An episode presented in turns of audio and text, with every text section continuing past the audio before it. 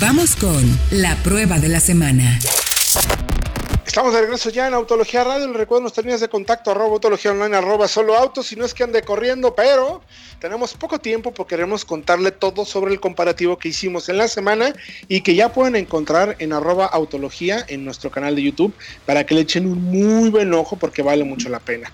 A ver chicos, cuéntenme, ¿qué hicimos, qué comparamos y por qué?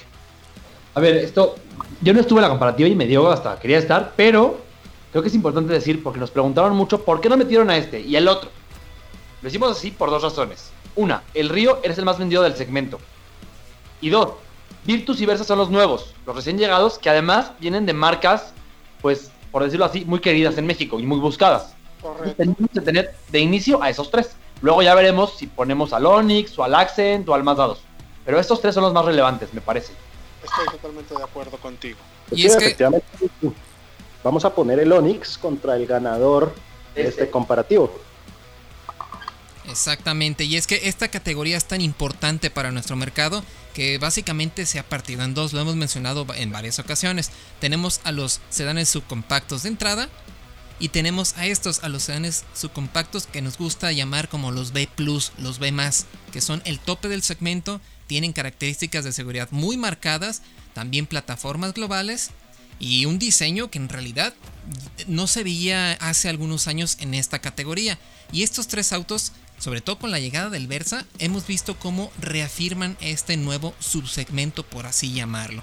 Entonces por eso decidimos comprobarlos como solamente sabemos probarlos nosotros, con un test técnico comparativo. Y para eso fuimos hasta el autódromo en Pegaso, el centro dinámico Pegaso allá en Toluca, para hacerle las pruebas y ver así tal cual pues, cuál es el bueno de estos tres más nuevos e importantes. Pues ya vamos con los datos, ¿no? El dato duro para que quede claro de qué se trata. Exactamente, y bueno, vimos cómo eh, estas plataformas globales tienen un comportamiento bastante bueno que no se veían precisamente en autos de la categoría hace algunos años. Y creo que Manuel tiene los datos acerca de de los puntajes que le dimos a los autos en donde pues el Versa salió triunfador como lo esperábamos. ¿No es así, Manuel? Claro que sí, Diego, porque lo decíamos en el video, lo decimos en el texto que pueden consultar en autología.com.mx. El Versa es ese equilibrio entre las características que ofrecen el Río y el Virtus. ¿Por qué lo digo? Porque el Virtus prioriza mucho el espacio a costa de unos acabados más sencillos, a costa del desempeño.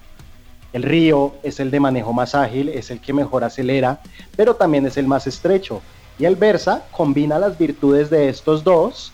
Puede que sea un poco menos espacioso que el Virtus, pero compensa en calidad de acabados, en unos asientos más cómodos y en equipamiento de seguridad, sobre todo en esta versión Platinum que tiene incluso eh, pues radar para frenado automático de emergencia en caso de detectar una colisión inminente, o por ejemplo alerta por tráfico cruzado, que eran elementos que no estaban presentes en el segmento B hace muy pocos años.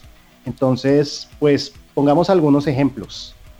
En el alce, en la prueba del alce, todos muy reñidos. El Versa ganó por un pelo porque se alcanzó a meter un poco más la cola, ayudó a redondear un poco más la trayectoria el río fue muy aplomado y el Virtus, por su suspensión muy blanda, muy pensada para Latinoamérica, fue un poco más torpe en sus reacciones. Podemos seguir también con las aceleraciones. El río fue el más rápido con 12.8 segundos de 0 a 100, mientras el Versa ya se sube de 16 segundos, 16.5 segundos, y el Virtus se sube incluso más, arriba de 17 segundos. Es un auto que justo uno de sus puntos débiles es el tema mecánico. Necesita ser un poco más rápido para adelantar, digamos, en carreteras de doble sentido con un poco más de tranquilidad. Pero eh, bueno.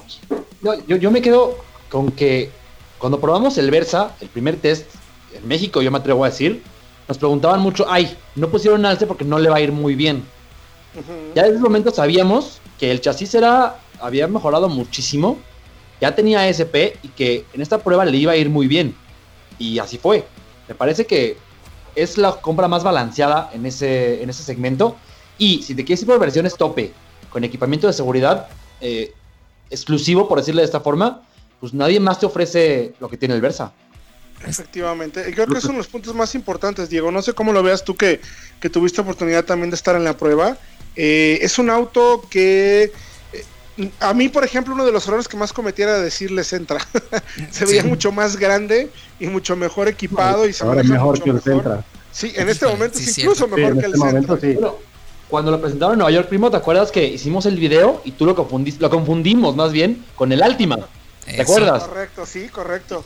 Sí, hay, Bueno. que, hay que mencionar que en las pruebas dinámicas los tres modelos mostraron el eje posterior un tanto suelto. Es algo común en la categoría. Pero todos los ajustes de los sistemas electrónicos hicieron que, en, la verdad, los tres eh, pasaran satisfactoriamente la prueba. Ahí vemos las diferencias, como comenta Manuel, como uno es más blando, como el Virtus, uno es un poco más duro, sobre todo con ese paquete de rines y llantas de bajo perfil, y precisamente el Versa vimos que entró mucho mejor y por eso se llevó ese punto extra. Pero lo más interesante es que en todas, en todas las versiones ya tenemos 6 bolsas de aire y ESP, porque también nos comentan mucho en, lo- en el video que por qué probamos el más caro, por qué no probamos el manual, por qué no... Bueno, pues todos van a tener ese mismo comportamiento, ¿no? Sí, efectivamente, en tema de desempeño dinámico no va a haber mucha diferencia. Donde la hay es únicamente, pues, en qué equipamiento, ¿no? Nada Sí. más. Tal cual. O sea, es Sí, donde, es donde tenemos mismo. diferencias, ¿no? Todos tienen control de estabilidad, sí. Claro, Eso. que eso es lo más importante. Ahora, yo creo que cada uno de los coches cumple funciones diferentes y, y jugándole un poco al abogado del diablo, como lo comentamos en el video. El Versa evidentemente es el auto más vendido del mercado, es el modelo más importante y creo que eh, Nissan eh, ahí lo que hizo fue llegar y decir, a ver, ya, basta. Yo soy el, tengo que ser el número uno, es el modelo más importante, se fabrica en México, tenemos ya la tecnología para equiparlo, vamos a hacerlo y vamos a poner un precio sumamente agresivo. Lo consiguen. O sea, es un auto que, que de verdad tiene equipamiento que no encuentras, no digas en el segmento de arriba, o sea, en el segmento Civic, sino ni siquiera en todos los del segmento de Altima, por ejemplo, ¿no? Entonces, es un equipo que vale mucho la pena en ese sentido. Eh, y por el otro lado, Virtus lo siento más como un vehículo que viene a cubrir un hueco.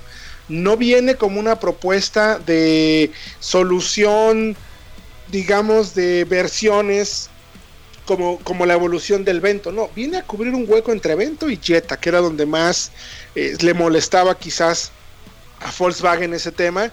Y, y- y también creo que la intención es, oigan señores, vamos con, con, tenemos aquí Virtus, que está muy bien, pero por un poquito más ya te llevas el Jetta, que el Jetta es, hoy así, en ese segmento, el más vendido y tiene argumentos también muy sólidos. Y Río, en su momento, fue un vehículo que hizo que todo mundo volteara a ver a, la marca Kia, porque cuando llegó, ni por error en el segmento se ofrecían bolsas de aire, 6 jamás, SP bueno, pero ¿por qué? Frenos de disco traseros nunca. Entonces, eh, cada uno cumple en su debido momento eh, eh, pues la función dentro de la marca y lo que sí es que hay que, hay que reconocerle definitivamente a Nissan el esfuerzo que está haciendo, que yo creo, que la verdad es que sin lugar a dudas y sin temor a equivocarme va a ser otra vez el auto más vendido del mercado, ¿no, Fred?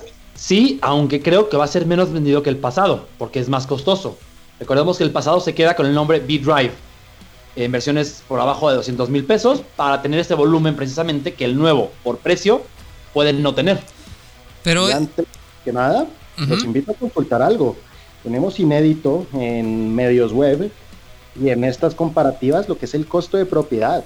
Estamos poniéndoles no solo el consumo de gasolina, también les estamos poniendo cuánto cuesta, de acuerdo a un estimado que hicimos, eh, la póliza amplia de seguro en cada uno de estos tres autos, cuánto cuesta el juego de llantas que trae de fábrica y cuánto les sale el costo de los servicios los primeros 60 mil kilómetros. Son datos que, yo, que nosotros consideramos muy valiosos a la hora de comprar también y eso les va a decir muchísimo sobre cada auto también.